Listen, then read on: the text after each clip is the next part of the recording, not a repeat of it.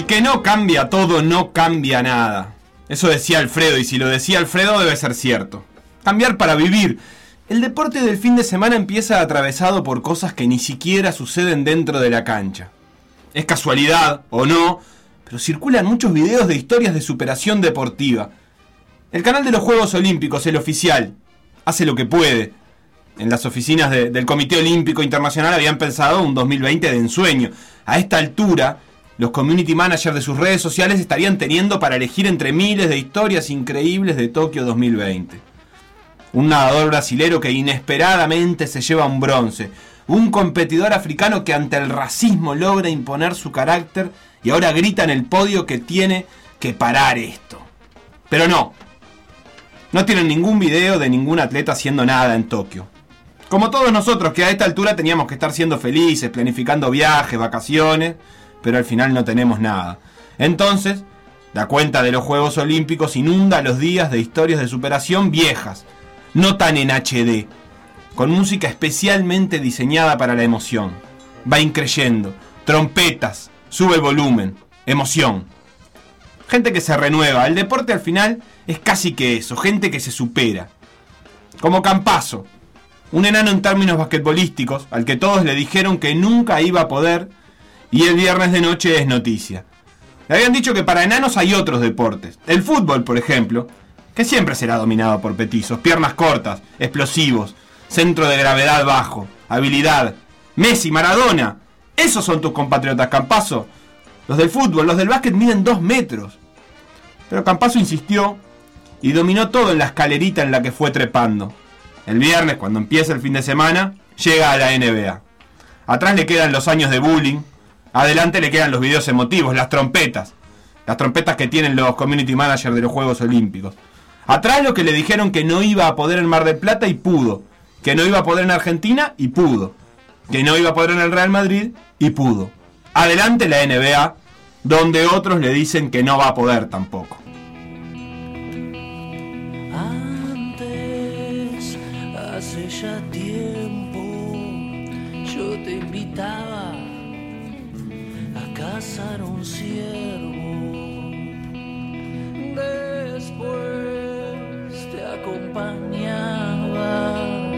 A buscar yuyos para tu cama. ¿Cuándo fue que todos veíamos tenis? Fue allá por el 2010, ¿no? Llegabas de mañana, un domingo, a un partido de Liga Universitaria y alguien andaba preguntando cómo va Nadal en la final de Roland Garros. No sé ni para qué preguntaba, porque siempre la ganaba. O cómo iba el Federer en algún otro Gran Slam. Ese interés, esa pasión, se diluyó en algún momento. Quizá por la simple repetición de nombres, pero ahora la cartelera es otra, renovada. Y retoma las ganas. Tim le gana en la Copa de Maestros a Djokovic y ya le había ganado a Nadal. ¿El tenis es el único deporte que no se relata mientras se juega? O uno de los pocos por lo menos. Cuando los tenistas están jugando hay solo silencio interrumpido por los suspiros, exhalaciones y gritos de ellos mismos. El relator calla y solo la imagen transmite lo que sucede. Después sí es tiempo de relatores y comentaristas que dicen lo que ya pasó, no lo que está pasando. Y lo que está pasando es que el nuevo tenis, los nuevos nombres que parecen estar entrando definitivamente.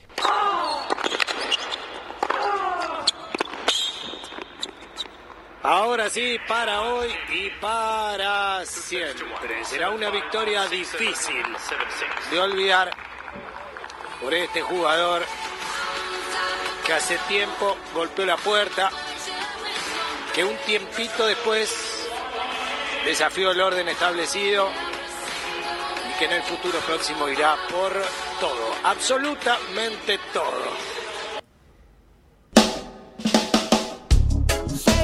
siendo lo que somos.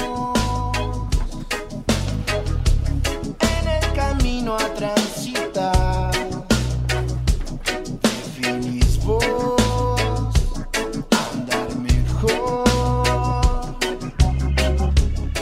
El Atleti juega en una tarde de sábado dos partidos al mismo tiempo. Acá, lejísimos, jugamos uno solo, el de resistirle al sol su tentadora tarde de noviembre y ese tufillo a que si te quedás viendo fútbol, estás desperdiciando el día espectacular que hace afuera y todas esas paparruchadas. Moralina tibia de primavera. Fantoches que quieren que vayamos a ver muestras de fotos, a ver el mar, a caminar por la peatonalizada 18 de julio. Entonces hay que jugar el partido nuestro y resistirse a todo eso, a la culpa y también a la felicidad que otorga la vitamina D. El Aleti en cambio sigue jugando dos partidos. Uno lo juega contra el Barcelona o algo muy parecido al Barcelona. Como el chiste aquel, que es un animal que se parece a un pato, tiene cola de pato, pies de pato y plumas de pato y hace cuac una pata. Esto se parece al Barcelona, tiene los colores del Barcelona, los jugadores del Barcelona, Messi, Piqué, Ter Stegen, pero la verdad no es el Barcelona exactamente. ¿Se puede cambiar lo que se es? La pregunta va para los dos, ¿eh? El Atlético de Madrid lo hizo. Hace 10 años es otra cosa de la que era hace 20. Otro equipo. Mira arriba y no abajo. Renovarse es vivir, dicen los manuales de autoayuda. Suena a manotazo de abogado, pero el Aleti lo intenta. De nuevo, segunda renovación.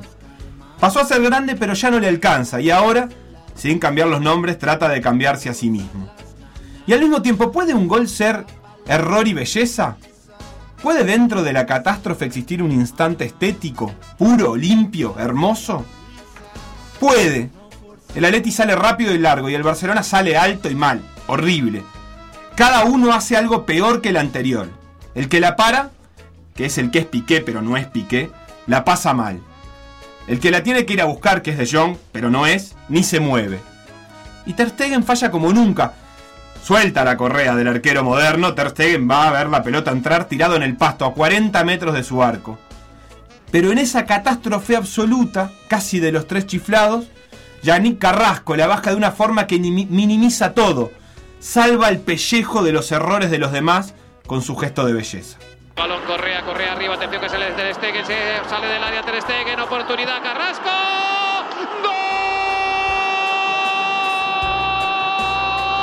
¡Gol! Del Atlético de Madrid. Yo no quería comprar lotería con Dembélé, Ter Stegen se quiso ir al kiosco el solo. No sé si tenía necesidad de Sí, estar igual. ahí o no, pero Ter Stegen fue a la disputa y qué manera de Carrasco. Golazo perfecto Carrasco. ¡Qué categoría Sí. para resolver la acción! Vaya primer tiempo de Carrasco que yo creo que el Cholo le ha dicho trabaja con Dembélé defiende y si además metes un gol te consagra. Bueno, pues es lo que ha hecho. Toquecito de Carrasco sí, sobre, la- claro. sobre las piernas de Ter Stegen es descomunal. El, anue- el nuevo Atleti, que pasa rápido, acumula jugadores en ataque, presiona alto y cosas así, tiene otra novedad, y es que gana más. Y que Simeone le gana al Barça, toda una novedad. Tanto más gana que todavía no perdió, veintipico de partidos sin perder en total. Siete este año, ocho con este que está jugando y que se nota la legua que no va a perder. Hay partidos que son así, que simplemente se ve que no va a pasar. El equipo amarillo, llamado Barcelona, aún no se compró el libro de autoayuda que compró el Cholo, todavía está en crisis, no sabe quién es. Al Cholo eso no le importa, se saca la mufa. Toca Diego Costa, que eso lo hizo bien, juega con Dogbia, ahí estaba Mario Hermoso, lo ve pasar Diego Costa, se va a terminar esa historia, Serginho Dest con todo Diego Costa, pelota arriba y afuera, se termina esto, se terminó esta historia, se terminó la racha del Barça para el Cholo Simeone, se terminó la serie positiva del Barça ante la Leti por la Liga, se acabaron esos 20 partidos, luego de una década, el Atlético Madrid vence al Barcelona por Liga con el gol de Ferreira Carrasco.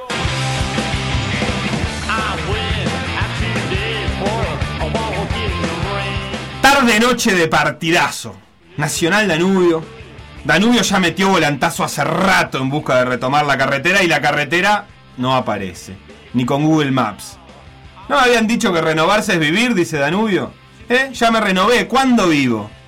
Hace rato que los hinchas de Danubio ya no disfrutan, solo sufren. Y no está mal. Sufrir es vivir, dicen. Una forma espantosa de vivir, digámoslo, pero es vida. Y quizás al final de todo ese sufrimiento haya una alegría que no sea comparable a nada. Por eso, el hincha de Danubio espera. Ya no se pone contento ni siquiera cuando hay goles. El pase profundo y bajo la bandera tiene el gol con derecha, tiró gol.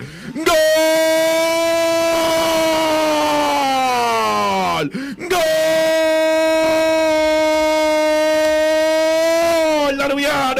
Facundo la bandera, qué preciosa salida. El Danubio, el Danubio, nomás. Así te quiero, Danubio, así te quiero. Buena la bandera, buena.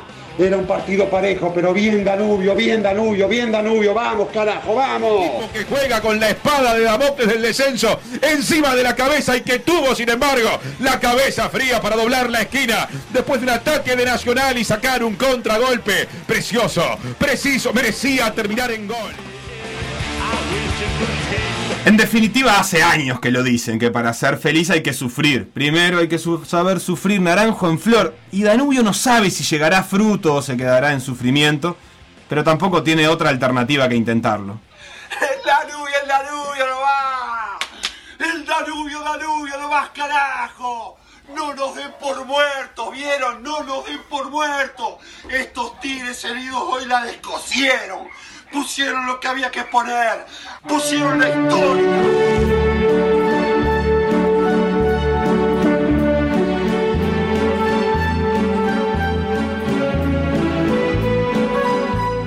Si esta nochecita de sábado hubiese sido en los 80, no habría problema. Los azulados de Sporting yendo a la cancha abierta de la calle 21 de septiembre y los violetas de Defensor rumbo al Francini. Pero es sábado 21 de noviembre de 2020 y hace 30 años Defensor y Sporting son Defensor Sporting. El mismo club con lo mejor de cada uno de los anteriores. Cambiar todo para seguir siendo. Lamentablemente alguien no fue notificado de este acontecimiento sucedido hace una troja de años y entonces juegan a la misma hora. En el básquet, Sporting, buscando un lugar en las semifinales de la Liga Uruguaya de Básquet. Y en fútbol, Defensor, buscando no sabe bien qué. Nadando en aguas extrañas, mirando el fondo del mar por si viene el tiburón, y parece que viene nomás.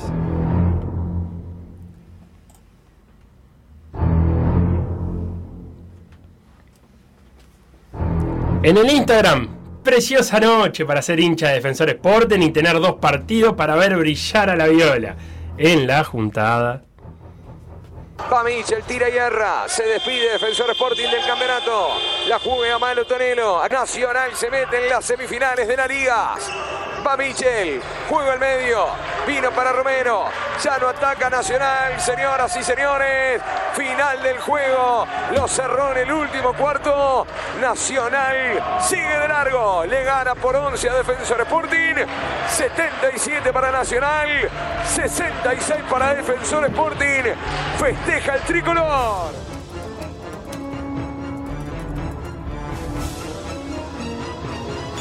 En el Instagram, uy, capaz ganamos en los dos deportes y tenemos un precioso sábado de alegría. En la juntada. Es saque de arco que va a tomar Fénix, que parece, parece arrimarse a la victoria.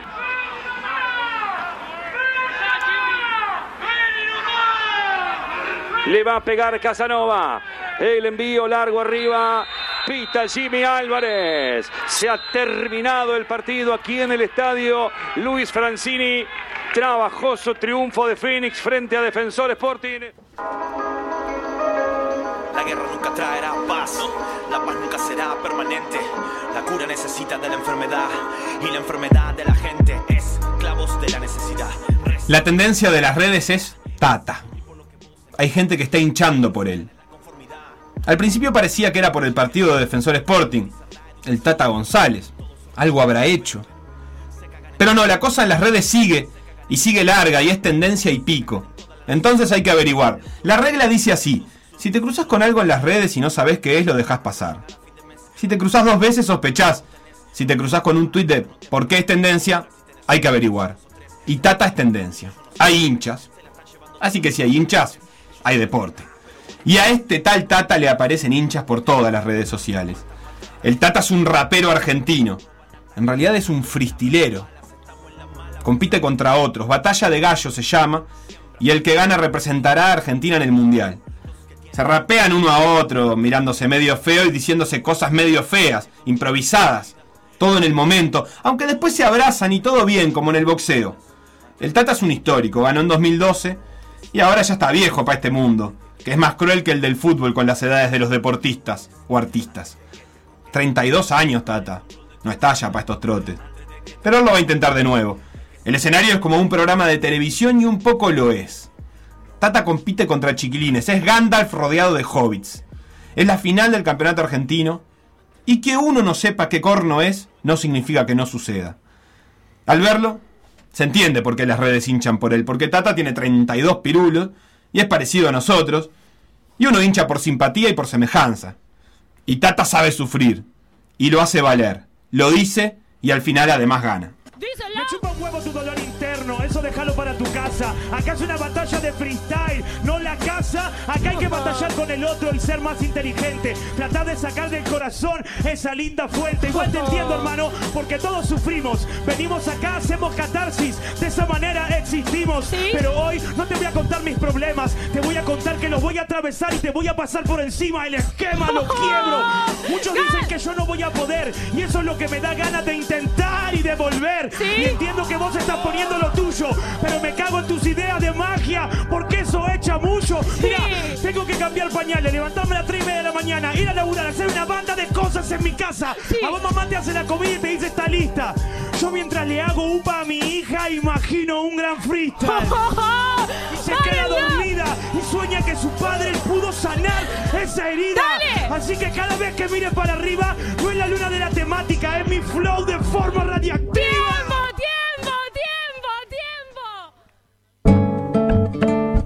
Clavo mi remo en el agua, llevo tu remo en el mío. El domingo es precioso. Y el deporte uruguayo ya ha despertado de la siesta larga de meses por culpa del COVID. Hasta BTV lo sabe. Que pasa, además de lo típico, handball y rugby. Poca cosa queda por fuera de las cámaras de la T, que se va convirtiendo en el ESPN criado a mate y bizcochos. ¿Qué le quedará por transmitir a Paco? Es difícil combinar el domingo con el deporte. Por aquella tiranía del sol. Por aquello de salir a disfrutar. De tener que salir a disfrutar. En los ambientes más snob del periodismo circula un video en el arroyo Melilla. Competencia oficial y definitiva.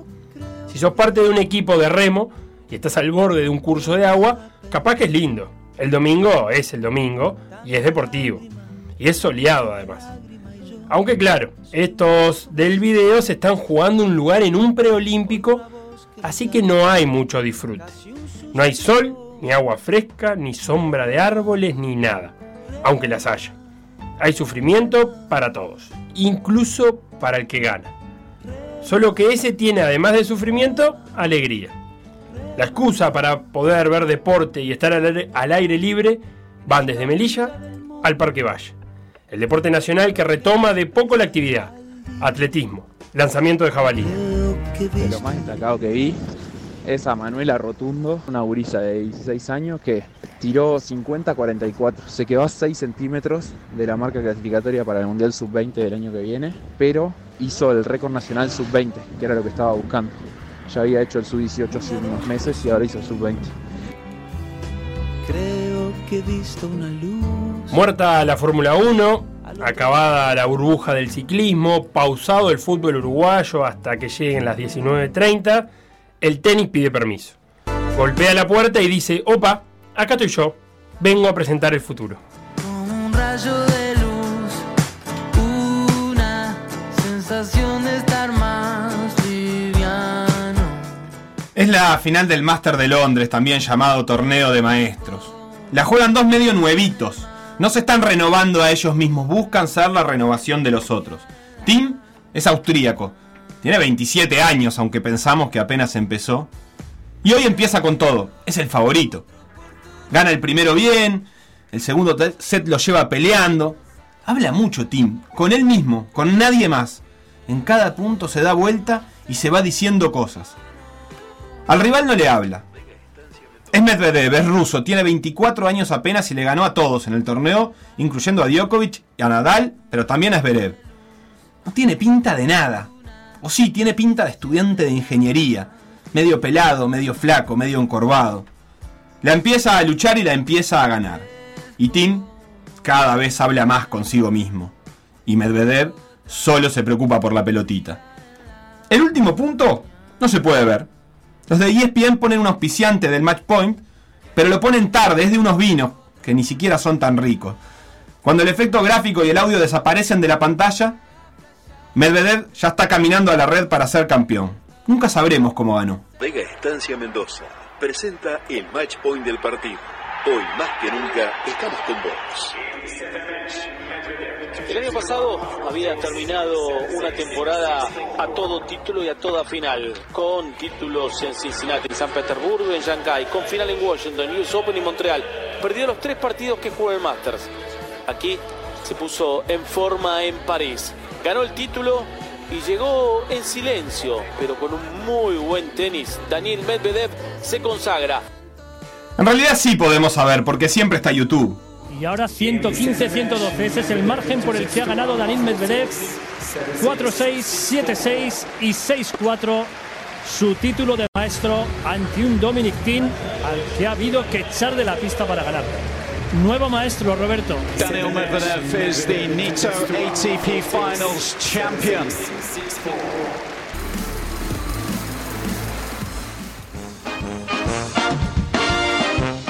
El fútbol uruguayo domina la noche. Peñarol gana y es un montón, aunque ya no sabe ni por qué. Un partido perdido en el medio de un montón de partidos de un torneo que nunca se sabe si se juega o si no, si suma o no, antes de unas elecciones que definen todo. La cancha afuera de la cancha. La renovación. Los libros de autoayuda para el hincha carbonero están a la orden del día. En la elección, todo se renueva. Incluso los que ya están se renuevan para seguir estando. Nadie quiere seguir siendo el mismo que era antes, siempre renovándose. Domingo, los deportistas descansan, los que ganaron y los que perdieron. Pausa en la vida, los que lograron ir al preolímpico remando en el arroyo Melilla y los que se fueron a la NBA. A dormir. Los que se comieron un gol insólito y los que se fueron expulsados. Los que rompieron récords y los que se rompieron la rodilla. Pausa, stop, domingo. Los de ESPN tendrían que tener un espacio en el que le pongan un graf arriba a la vida, como hicieron con la final del torneo de maestros. Que no se vea qué pasa. Un auspiciante que se aparezca arriba de la vida los domingos de noche, o cualquier otro día, que diga lo que tenga que decir y que nadie vea lo que realmente pasa abajo, y que cuando desaparezca ya hayamos ganado el último punto de la final y estemos festejando. Tengo miles de problemas, ya no sé cómo encarar. Vivir no vale la pena, yo me quiero suicidar, pero no le voy a dar el gusto a mis enemigos. Me voy a suicidar y a seguir estando vivo.